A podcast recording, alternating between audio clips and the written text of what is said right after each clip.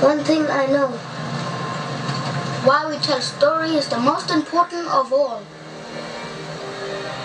That's how you keep them people belong you always.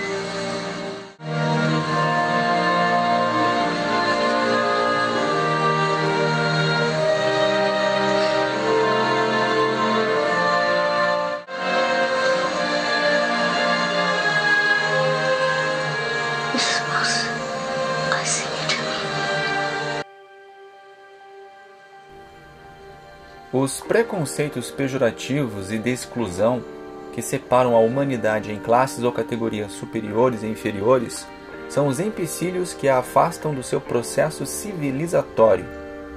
Na natureza, nós não nos apresentamos iguais ou diferentes, mas nos apresentamos únicos como indivíduos e como espécie. Cada um de nós se apresenta ao mundo de forma única, embora semelhante.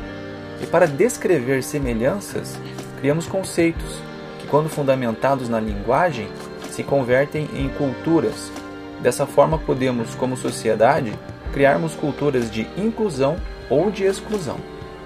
A natureza, em sua realidade, pode nos apresentar em cores e aptidões diferentes, mas ela não nos apresenta pobre ou rico, senhor ou escravo, maior ou menor, melhor ou pior.